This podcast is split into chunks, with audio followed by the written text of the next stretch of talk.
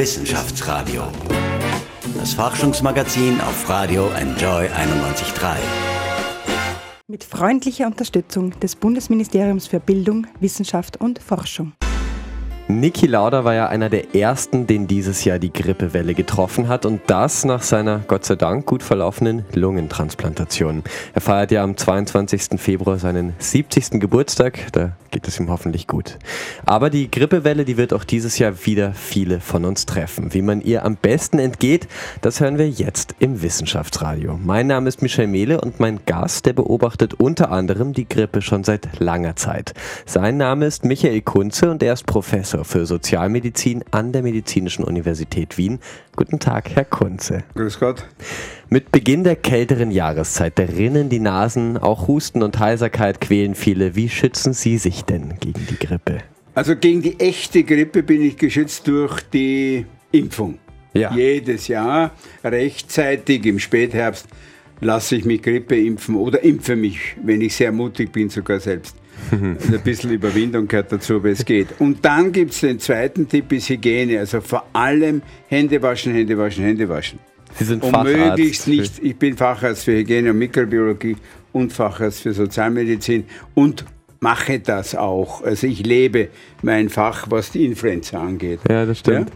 Ja, so eine Grippewelle, die scheint ja schwer vorherzusagen zu sein. Vergangenes Jahr, da ist es erst im Jänner richtig losgegangen, ging dafür bis in den April.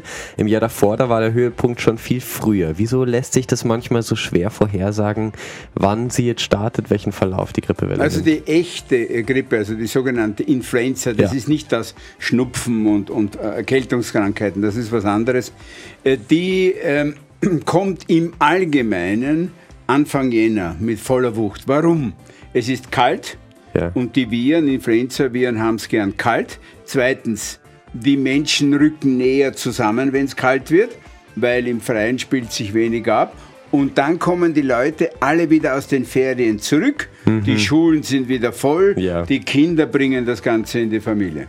Okay, und natürlich auch im Beruf, da trifft man sich dann auch wieder. Die Österreicherinnen und Österreicher, die sind bei der Grippe ja eher Impfmuffel, kann man zusammenfassen. Vergangenes Jahr, da haben sich etwa 6% impfen lassen. Es waren 2006 noch einige mehr, etwa 15%. Impfen ja oder nein, das ist ja schon fast eine Glaubensfrage. Wie stehen Sie denn dazu? Na gut, als, als Fachvertreter bin ich natürlich fürs Impfwesen das Beste, was die Medizin hat. Aber die Österreicher sind Impfmuffel, was die Influenza angeht. Ja. Sie sind keine Impfmuffel, was andere Impfungen angeht, zum Beispiel die FSME-Impfung, Frisomer mhm. Die Zeckenkrankheit. Gegen die, die Zeckenkrankheit. Da ja. sind weit über 80 Prozent geimpft. Bei der Influenza ist man sehr, sehr zögerlich und eigentlich kümmert sich niemand darum, das zu ändern. Was müsste geschehen vielleicht? Ne, man muss nur sich ein Beispiel nehmen an anderen erfolgreichen Impfungen. Aufklärung, Information, Bildung, wenn Sie wollen. Man muss den Leuten das sagen, was Sache ist. Ja. Dass sie sterben können. Dazu muss man nicht so schwer krank sein wie der Niki Lauda. Ja. Es kann ganz junge Menschen eine Herzmuskelentzündung kriegen und sterben und das passiert jedes Jahr. Aber es ist eigentlich den meisten Menschen, um es verkürzt zu sagen, auf Wienerisch, es ist ihnen wurscht. 1000 Menschen sterben äh, im Jahr an der Influenza. In der Größenordnung. Es können ein bisschen weniger sein, es können ein bisschen mehr sein. Einige hunderttausend werden krank. Und man muss sich vorstellen, Influenza dauert 14 Tage. Eine Woche ist man fiebrig im Bett, es geht einem elend. Eine Woche ist man schlapp, müde, matt, hm. abgeschlagen. Das kostet ja auch einen Haufen Geld nebenbei. Ne? Ja, stimmt. Als Sozialmediziner, da beobachten Sie die Gesundheit der Gesellschaft und das betrifft längst nicht nur die Grippe, die Influenza. Sie haben lange Zeit für das Institut für Sozialmedizin der Medizinischen Universität, Sie haben das geleitet. Man hört ja immer wieder, dass psychische Erkrankungen zunehmen, die Menschen werden außerdem dicker und der Feinstaub setzt mehr und mehr unserer Lunge zu. Sie gehen jeden Tag zehn Kilometer zu Fuß, um fit zu bleiben, das habe ich gelesen, aber kann bei fetterem Essen, bei Abgasen, ist es als Einzelner dann nicht immer schwieriger, gesund zu bleiben? Ich glaube, es ist einfacher äh, geworden, weil es ist jetzt so klar, was man tun muss. Sie haben mein Bewegungsmuster angesprochen. Also einfach zu Fuß gehen, Bewegung einbauen in den Alltag ist einfach. Da brauche ich kein Geld, da brauche ich keine Instrumente, da hm. brauche ich kein Fitnessstudio, gar nicht einmal ein ganz was Simples. Das Zweite ist, ähm, Essen man soll essen, was einem schmeckt und seine Werte kennen. Die Ernährungsberatung muss darauf basieren, wie schaut mein Blutdruck mein Blutzucker und meine Fettwerte. Es hat keinen Sinn, allen immer alles Mögliche zu erzählen, zu salzig, zu fett, zu süß und dann haben die Leute keine Freude am Leben. Ne? Ja. Also Sie zum Beispiel, Sie können essen, was Sie wollen, ich nicht. ich bin ein bisschen schlank, sage ja, ich jetzt und mal. ich bin ein bisschen weniger schlank. Daher, das unterscheidet uns. Ja, na gut, dann werde ich mir dann äh, eine Käsesemmel wahrscheinlich noch gönnen, gleich im genau. Anschluss. Ähm, wo ist denn, Sie beobachten ja auch, wie sich die Gesundheit der Gesellschaft verändert. Wo ist denn die Gesellschaft vielleicht gesünder geworden auch? Man sagt ja oft. Bei uns und in allen vergleichbaren Ländern.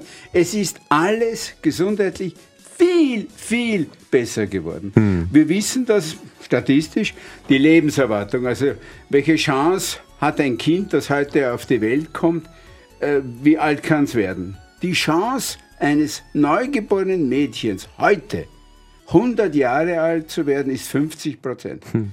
Also gigantisch gesünder sind wir geworden. Aber wir jammern den ganzen Tag, weil wir so viel lernen, weil wir so viel wissen. Auch wir, die Mediziner, klarerweise, wir können ja alles diagnostizieren. Ja, wir können Blutbefunde machen, wir können in den Menschen hineinschauen. Also es gibt auch das Phänomen, wie wir sagen, der Mod Morbidisierung. Nicht? Ja. Wir können so viel. Das macht der Wiener vielleicht dann eh gerne, oder? Naja, der Wiener mit seiner ein bisschen depressiv-querulatorischen Einstellung äh, ist ganz gerne ein bisschen krank. Nicht? Während der Westösterreicher überhaupt nicht. Das ist ein ganz großer Unterschied. Westösterreich und Ostösterreich unterscheiden sich in der Einstellung zum Leben fundamental. Wissenschaftsradio, das Forschungsmagazin der FH Wien der WKW.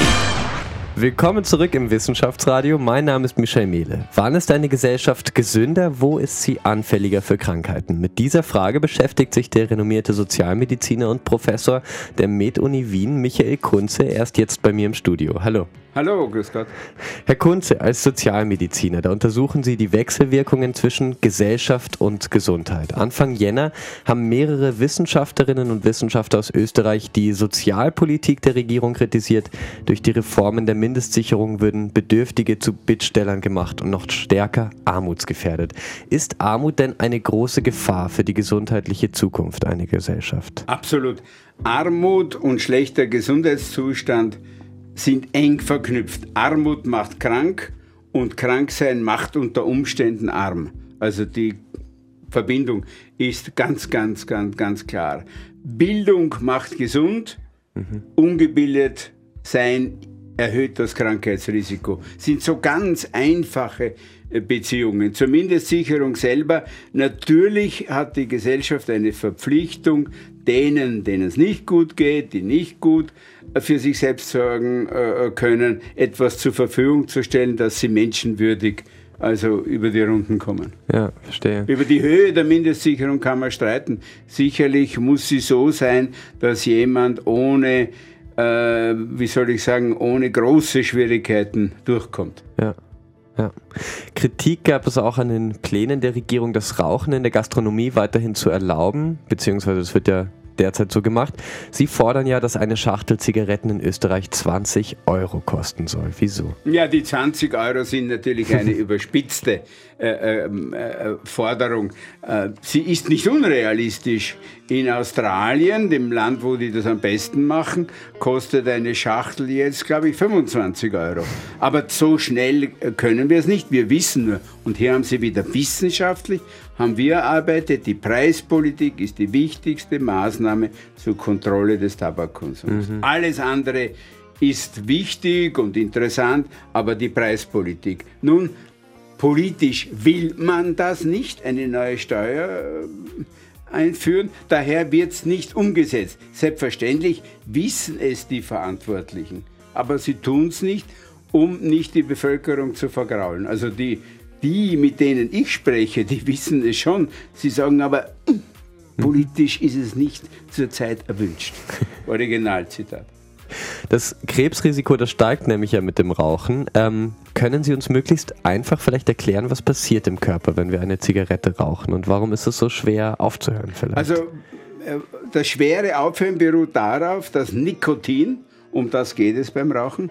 Nikotin ist eine psychoaktive Substanz, wie wir sagen. Die beste psychoaktive Substanz, die wir haben. Viel besser als Alkohol. Warum?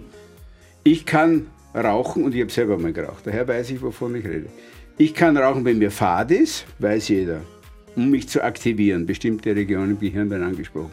Ich kann rauchen, wenn ich aufgeregt bin. Das ist wieder andere äh, Regionen im Gehirn, die angesprochen werden. Also die beste psychoaktive Droge, die es gibt. Und sie selber macht sie abhängig, aber macht keinen Krebs.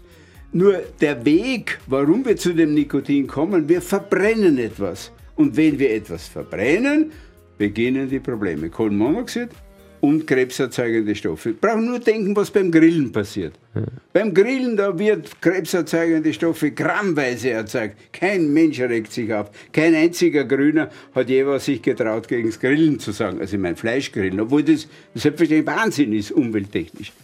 Also beim Rauchen, Sie wollen das Nikotin, der Raucher, die Raucher, weil es psychoaktiv ist, weil es angenehm ist und kriegt aber sozusagen als Beiwaage Kohlenmonoxidvergiftung, Kohlenmonoxid weiß man, ist gefährlich, und krebserzeugende Stoffe.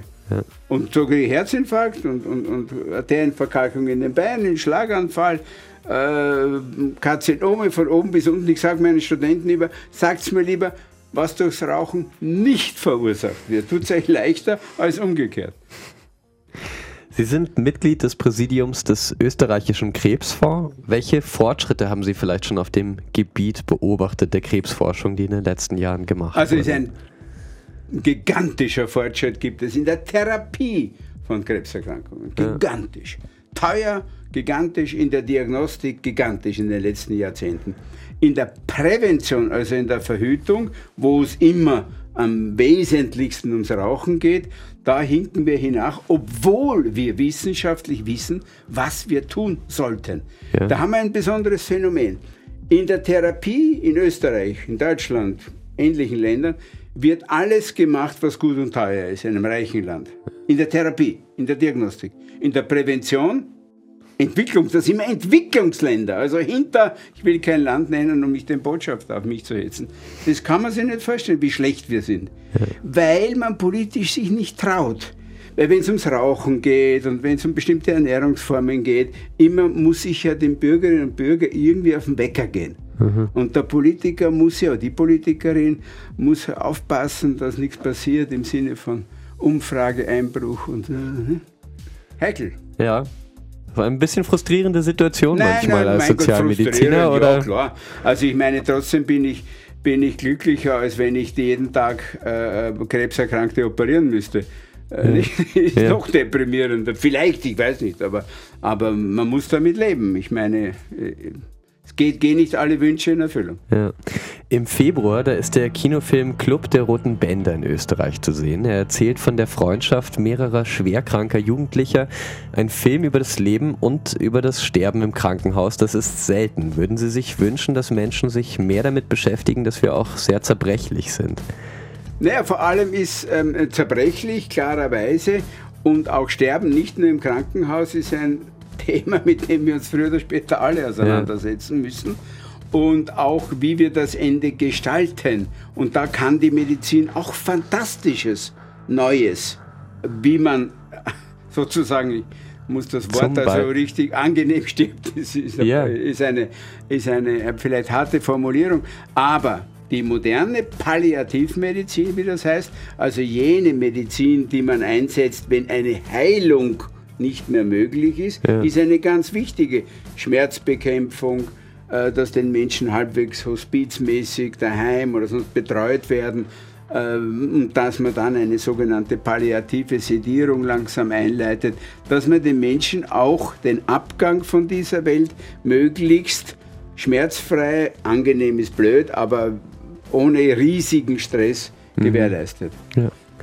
Damit wollen wir uns jetzt genauer beschäftigen. Eva Tinsubin begleitet Menschen beim Sterben. Sie arbeitet in der Palliativmedizin. Was in den letzten Tagen wichtig ist und was Hoffnung geben kann, gleich. Wissenschaftsradio. Forschung einfach erklärt. Präsentiert von der Fachhochschule Wien der WKW auf Radio Enjoy 91.3. Wenn klar ist, dass nichts mehr geht, wenn Ärzte einem Menschen mit ihrer Arbeit nicht mehr helfen können, dann nimmt sie ihre Arbeit auf. Eva Tinsubin begleitet Menschen, die sterben und ihre Angehörigen auf dem letzten Lebensabschnitt. Sie arbeitet unter anderem ehrenamtlich auf der Palliativstation St. Raphael in Wien. Mit ihr spreche ich jetzt über das Leben und das Sterben. Hallo Eva. Hallo. Du begleitest Menschen, bei denen klar ist, dass sie in absehbarer Zeit sterben werden. Was machst du da? Vor allem äh, bin ich da. Es geht ums Dasein. Das heißt, ich gehe zu den Patienten, also in unserem Fall sind es Patienten auf der Palliativstation, äh, gehe vorsichtig rein in die Zimmer, schaue, wer, wer liegt da in diesem Bett, äh, stelle mich vor und schau mal, was der Mensch braucht. Und meistens ist es Zuhören.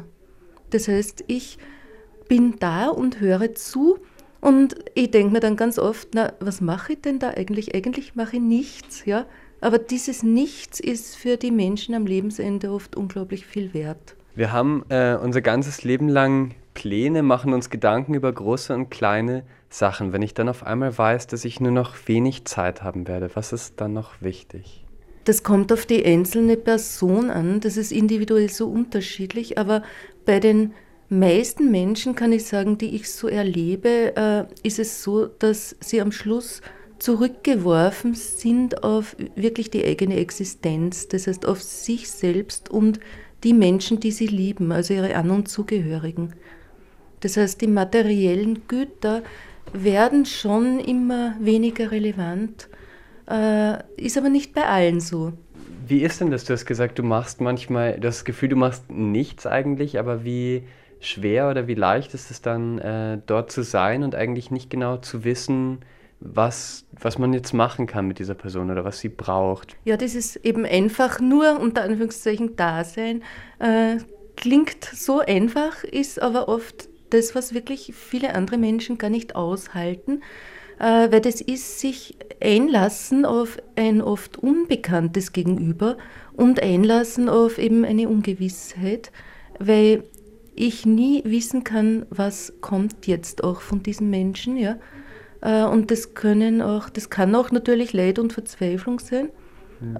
Und da gilt es dann wirklich da zu bleiben und das auch äh, auszuhalten, gemeinsam mit ihm, um zu zeigen, ich bin trotzdem da. Ich laufe nicht weg. Und da sind halt alle, die auf der Palliativstation tätig sind, also die Hauptamtlichen und die Ehrenamtlichen, äh, oft nach langer Zeit des Leidens und der Erkrankung äh, genau diese Menschen, die das aushalten und unsere Patienten können dann auch oft das erste Mal äh, über das nahende Ende oder über Probleme und so weiter Leid sprechen. Dazu möchte ich aber auch noch eins sagen, weil das klingt jetzt alles ganz schwer und traurig, äh, aber die meisten Gespräche drehen sich um Essen, Trinken, Reisen und Fußball. Also es wird einfach dort auch gelebt. Ähm, ja, die Medizin, die wird immer besser, hat man das Gefühl. Und es hat den Anschein oft, dass es kaum eine Krankheit gibt, kaum eine Verletzung, die wir nicht heilen oder abmindern können. Also der Tod, das Versagen des Menschen, das scheint da oft nicht so hineinzupassen. Ähm, wie, wie nimmst du das wahr vielleicht? Diese, ist das eine Diskrepanz, die dir auffällt? Mm, ja, fällt mir immer noch auf, nämlich generell halt im Gesundheitswesen, ja, mhm. dass da der Tod nicht einkalkuliert wird oder immer noch zu wenig. Äh, das heißt, überall, wo auf kurative Medizin gesetzt wird, ist das Sterben und der Tod ein Versagen der kurativen Maßnahmen, äh, wobei sich da schon sehr viel geändert hat in den letzten Jahren. Also das Bewusstsein, dass das Sterben ein Teil des Lebens ist, äh, greift schon sehr um sich. Also das Bewusstsein sickert schon ein in die ja. gesamte Gesellschaft. Äh, und auf der Palliativstation aber natürlich äh, gehört das Sterben eben dazu. Da ist es äh, da geht es nicht mehr um kurative Maßnahmen und Therapien. Da geht es wirklich nur mehr darum, dass die Menschen möglichst gut hm, die letzte Zeit verbringen können. Gut heißt frei von Schmerzen, von Übelkeit, mhm. bei möglichst guter Lebensqualität sehr oft ähm, für die Angehörigen am schwersten von Menschen, die sterben. Also, was kann man noch tun, wenn man das Gefühl hat, eigentlich gar nichts mehr tun zu können?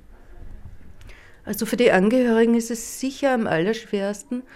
Äh, und da möchte ich allen eine Sache mitgeben, und zwar bitte äh, holt euch Hilfe und Unterstützung, wo immer es geht. Also alles in Anspruch nehmen, was es an Angeboten gibt.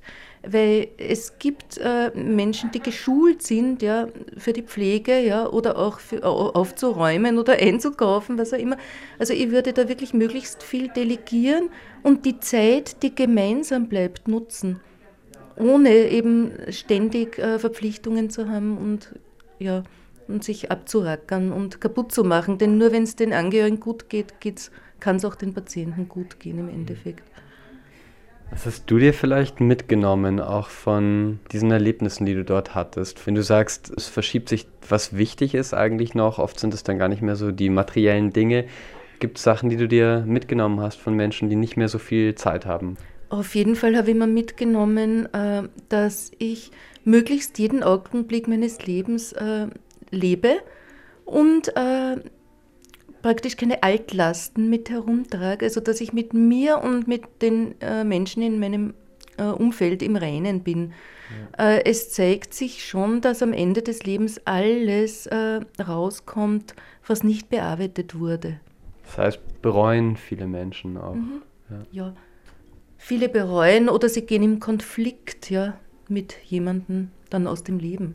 Und das ist ganz, ganz schwer. Also da hat man wirklich zu kämpfen. Ja. Du hast in einem Interview mit Andreas Sator, der macht den sehr schönen Podcast Erklär mir die Welt, da hast du erzählt, dass du vielleicht zur Palliativcare gekommen bist, weil in deiner Familie über Tod und Krankheit immer geschwiegen wurde. Ist das auch so in der Gesellschaft eigentlich? Findest du, wir setzen uns zu wenig mit dem Tod auseinander? Wie siehst du das? Glaube ich schon, weil im Grunde genommen ist der Tod immer noch was ganz fürchterliches das ist er auch wahrscheinlich. Ich kann immer noch nicht sagen, wie das ist, wenn man jetzt selber stirbt. Ja. Wenn der Tod da ist, keine Ahnung. Aber es wird schon viel mehr darüber geschrieben, gesprochen, diskutiert in der gesellschaftlichen, also Gesellschaft Tod und Sterben sind jetzt schon große Themen. Äh, da denke ich mir aber auch, äh, so Kontakt zu sterbenden Menschen, zu Menschen am Lebensende, haben trotzdem die wenigsten. Also es wird viel darüber gesprochen, wird aber auch viel äh, irgendwie zu Tode diskutiert, so auf die Art. Mhm. Dass ja. man mal mit Menschen am Lebensende in engere Beziehung ist, auch wenn das vielleicht Fremde sind, äh, das kommt wieder selten vor.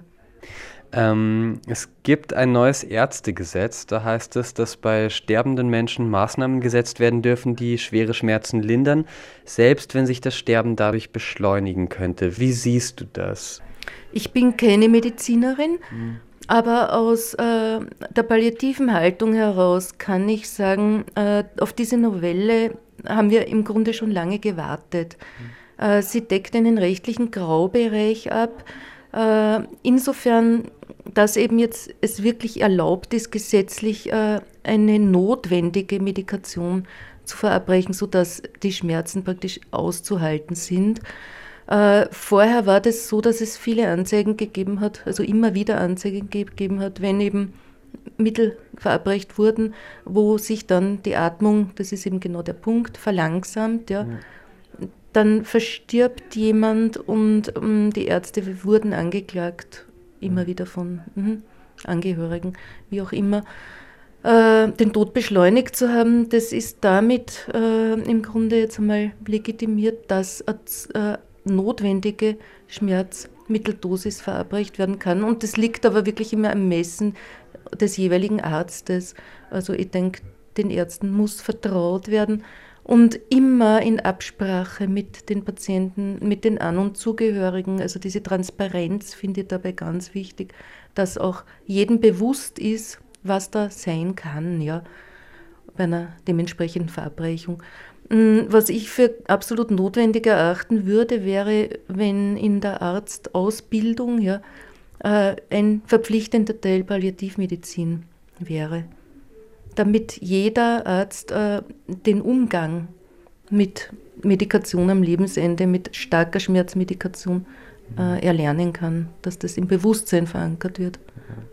Das bewegt sich jetzt so ein bisschen in das Richtung Themenfeld auch Sterbehilfe, die, die gibt es in Österreich nicht.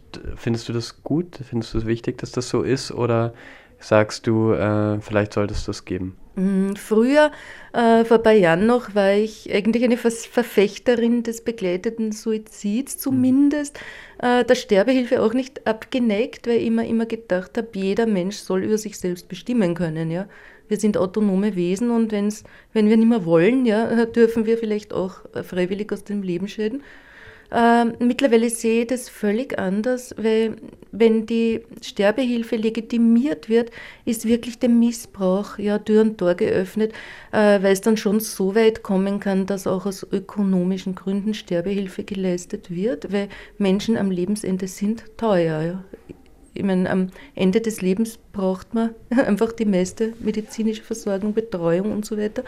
Und das Zweite ist, dass immer die Frage gestellt werden muss, warum will jemand sterben? Und mhm. oft stellt sich schon heraus, dass das die Schmerzen sind, die nicht mehr ausgehalten werden oder Einsamkeit oder das Gefühl, äh, ich falle fall allen zur Last. Und das kann wirklich durch eine gute palliative, hospizliche Begleitung und Versorgung äh, oft so aus der Welt geschafft werden, sogar, dass manche Menschen, wenn die Schmerzen weg sind auf einmal oder gelindert sind oder wenn das Essen wieder schmeckt, die blühen auf. Also die sagen dann oft, na jetzt, jetzt freut es mich wieder, ja. Und ja, bitte, ich will, ich will eine Suppe und ma schmeckt die gut. Also da kann oft so viel Lebensqualität wieder gewonnen werden oder auch eben durch das Gefühl, ich bin keine Belastung, ja. Die anderen Menschen schauen gern auf mich, ich bin noch wertvoll, ja, in der Welt als Mensch. Äh, da wird oft die Sehnsucht eben nach dem raschen Ende, die ist dann oft gar kein Thema mehr. Es ist aber nicht immer so, möchte ich auch dazu sagen. Ja. Dankeschön. Danke. Wissenschaftsradio. Forschung einfach erklärt. Präsentiert von der Fachhochschule Wien der WKW auf Radio Enjoy 91.3. Willkommen zurück im Wissenschaftsradio. Mein Name ist Michel Mehle und bei mir zu Gast ist Professor Michael Kunze. Er hat lange Zeit das Institut für Sozialmedizin an der Medizinischen Universität Wien geleitet. Herr Kunze, Sie selbst haben an der Philosophischen Fakultät studiert, bevor Sie zur Medizin gewechselt sind. Eine aktuelle Studie des Instituts für Verhaltensforschung und Gesundheit am University College London sagt jetzt, dass Menschen gesünder sind, die ihr Leben als sinnvoll einschätzen. Welche Bedeutung hat denn Glück und Selbstverwirklichung Auswirkung vielleicht auch auf unsere Gesundheit? Eine fantastische Wirkung. Also da ist die Forschung natürlich äh, am Anfang, wie das wirklich im Gehirn funktioniert. Dass diese Zusammenhänge es gibt, wissen wir natürlich schon lange, aber jetzt sind die, die äh, Herrschaften, die sich im Gehirn perfekt auskennen, Psychologen, Mediziner, Anatomen dergleichen drauf, wie, wie gehen diese Mechanismen. Also da gibt es ein neues Feld, das heißt Psychoneuroimmunologie. Also wie sind unsere Befindlichkeiten, von mir aus Glück, Trauer, Stress, was immer, wie wirkt sich das auf unsere Immunabwehr äh, aus? Und was in die Richtung geht es, dass man jetzt beweisen kann, dass es so ist, dass Stress, was immer das ist, negative Erfahrungen, Wut, äh, alles Mögliche sich auch auf unsere Abwehr auswirkt. Daher ist unsere Aufgabe, da gibt es auch das wunderbare Wort der Glücksforschung, den Leuten zu sagen, wie können sie möglichst positive Empfindungen haben. Ja, ja? Also Sinnfindung gibt es den berühmten Wiener äh, Psychologen und Psychiater äh, Viktor Frankl, der die Logotherapie erfunden hat, mhm. der erfunden, beschrieben hat, das, das Leben hat immer einen Sinn. Auch wenn ich todkrank bin, wenn ich nur mehr 14 Tage zu leben habe, dann kann ich diesen 14 Tagen einen bestimmten Sinn geben. Das muss ich mir selber arbeiten. Ja? ja. Und genauso wir beide. Sie haben einen anderen Sinn als ich, wo ich natürlich ungefähr acht Generationen älter bin als ich. naja. Nein, nein, also gut, Generation Frisch rasiert, bin, ist natürlich andere, ja. andere äh, Sinn, Sinnfindungen müssen tatsächlich sein, dass man das, das Stadium erreicht, das man Selbstverwirklichung nennt. Das heißt, ich setze mich hin und sage, mit dem, was ich erreicht habe, was ich erreichen kann, das passt zu mir, mit dem bin ich zufrieden und das entspricht meinen Möglichkeiten. Mhm, das ja. heißt, nicht jeder muss Bundespräsident, Universitätsprofessor was werden, sondern ich bin eigentlich zu, zufrieden mit dem, was ich erreichbar. Ich erinnere mich immer an einen Herrn der Straßenhygiene, also jemanden, der die Straßen also reinigt. Von der MA48. So ungefähr, ja. ja. Mit dem ein langes Gespräch geführt und der hat mir dann am Ende gesagt, wissen Sie, ich bemühe mich, meinen Job so gut ich kann auszufüllen. Ja. Also ein glücklicher Mensch, auch wenn man sagt, dieser tut ja nur die Straßen putzen. Ja. Ne? Also auch Straßenkehrer können glücklich sein, Universitätsprofessoren können glücklich sein, ja. Redakteure manchmal Fachhochschüler oder was. Welche, welchen Platz hat denn Philosophie in Ihrem Leben vielleicht? Sie haben sich lange damit beschäftigt. Ja, naja, lange. Ich, hab, ich bin bei Popper gelandet, also bei, bei ja. einem ganz für mich einfach, es ist schwierig zu lesen, aber einfach dieses Try and Error und, und äh, Leben besteht immer aus Versuchen und wieder zurück. Also es gibt keine absolute Wahrheit. Sage den Studierenden auch immer, es gibt Wirklichkeiten, aber keine Wahrheit. Die Wahrheit kann man vielleicht in der Kirche oder in Kirchen kriegen. Und also einer, einer sehr, äh, also das heißt fachlich kritischer Rationalismus, wo man mit der Welt eben umgeht, ich sage dazu auch phänomenologisch, das ist es und ich muss schauen, wie gehe ich damit um. Da komme ich zurück zu einer anderen Feststellung. Nicht? Wie hält ein Präventivmediziner aus, dass die Politik absolut nicht das tut, was man will? Ja, genau. Da muss ich, das ist mein Problem. Und die Sinnfindung besteht darin, dass ich sage, naja, wissenschaftlich habe ich es bewiesen, meine Möglichkeiten übersteigen die politische Umsetzung und darf nicht darüber trauern, weil dann haue ich mir mein eigenes Immunsystem zusammen. Hm? Ja, das ist quasi für die eigene Gesundheit. Absolut. Sie halten immer noch Vorlesungen an der Medizinischen Universität Wien. Ist das auch Teil Ihres Sinns? Na klar, also ich bin Emeritus, das heißt, diese Regelung gibt es nicht mehr. Der Emeritus-Professor bleibt bis an sein Lebensende, solange er heute halt will. Und ich ja. bin um 6.30 Uhr am Institut. Jeden Ach. Tag. Und natürlich, äh, die Studierenden, glaube ich, schätzen manchmal die Erfahrung, auch die alten Geschichten, wie es früher war. Und wie man also noch äh, anders Narkosen gemacht hat als heute. Also ich glaube, noch sind meine Bewertungen sehr gut im Studium und ich habe jetzt auch die Zeit dafür. Ja? ja? Weil wissenschaftliche Arbeiten mit 200 Seiten muss ich nicht mehr machen. Das ist natürlich spannend, weil Sie haben das verfolgt. Ich glaube, darf ich sagen, es sind 77 Jahre? Ja, ja, so 76. 76. also bitte, Entschuldigung, ja. ja. Aber die Medizin hat sich ja ähm, im, im Laufe ihrer Karriere auch verändert. Natürlich heute wird viel mehr wahrscheinlich bewertet und geratet. Sie haben auch gerade von Ihren Ratings ja, sozusagen ja. gesprochen. Wie, wie, sehen Sie das, wie sich das auch verändert? Ist Medizin einfach anders geworden? Ähm, ähm, lässt sich Medizin jetzt besser machen, schwerer machen? Also letztlich ist es für den Patienten äh, hat sich nichts geändert. Ah, okay, er hat etwas, äh, bleiben wir bei der klinischen Medizin, er hat etwas und möchte möglichst gut behandelt werden. In der Medizin ist sicherlich die ganze Diagnostik äh, ist, ist gigantisch gewachsen. Also ich mhm. bin in einer Zeit, habe ich studiert, da gab es keinen Ultraschall geschweige denn CT und alles mögliche. Röntgen gab es schon. Äh, wir können halt in die Leute hineinschauen, das ist abenteuerlich hm. bis ins letzte Detail. Und ähm, es, und dennoch im chirurgischen Bereich hat sich viel getan. Die Knopflochchirurgie, wir können halt Herzinfarkt viel besser werden, Schlaganfall. Also die Qualität der Versorgung ist gigantisch gestiegen.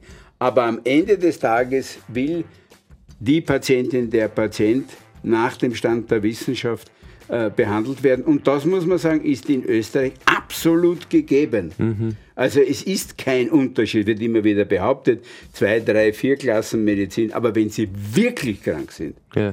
dann werden alle gleich behandelt nach dem neuesten Stand. Da gibt es keinen Unterschied. Aber man muss richtig schwer krank sein. Nicht also die vielen, vielen Befindlichkeitsstörungen. Das ist wieder was anderes. Vielen Dank, Michael Kunze, dass Sie heute bei uns zu Gast waren Sehr im Wissenschaftsradio. Ein Lied, das Sie momentan beschäftigt, vielleicht auch ein bisschen begleitet, ähm, das wir vielleicht jetzt noch spielen können im Anschluss. Haben Sie eine Idee? Nein, also ich bin sowas von, also ich bin wahnsinnig musikalisch. Ich will, ich will Musik hören, aber ich habe Schweinsohren. Ich kenne es nicht wieder. Also mein Lieb, darf es auch was Klassisches ja, sein? Ja, es darf auch was Klassisches sein. Beethoven ja. Nummer 6, Pastorale, der Beginn. Wunderbar. Ja? Dann wird das jetzt gemacht. Vielen Dank, Herr Kunze, ja. dass Sie heute bei uns waren. Danke. Sehr gut. Wissenschaftsradio, das Forschungsmagazin. Jeden Dienstag von 10 bis 11. Alle Infos unter enjoyradio.at.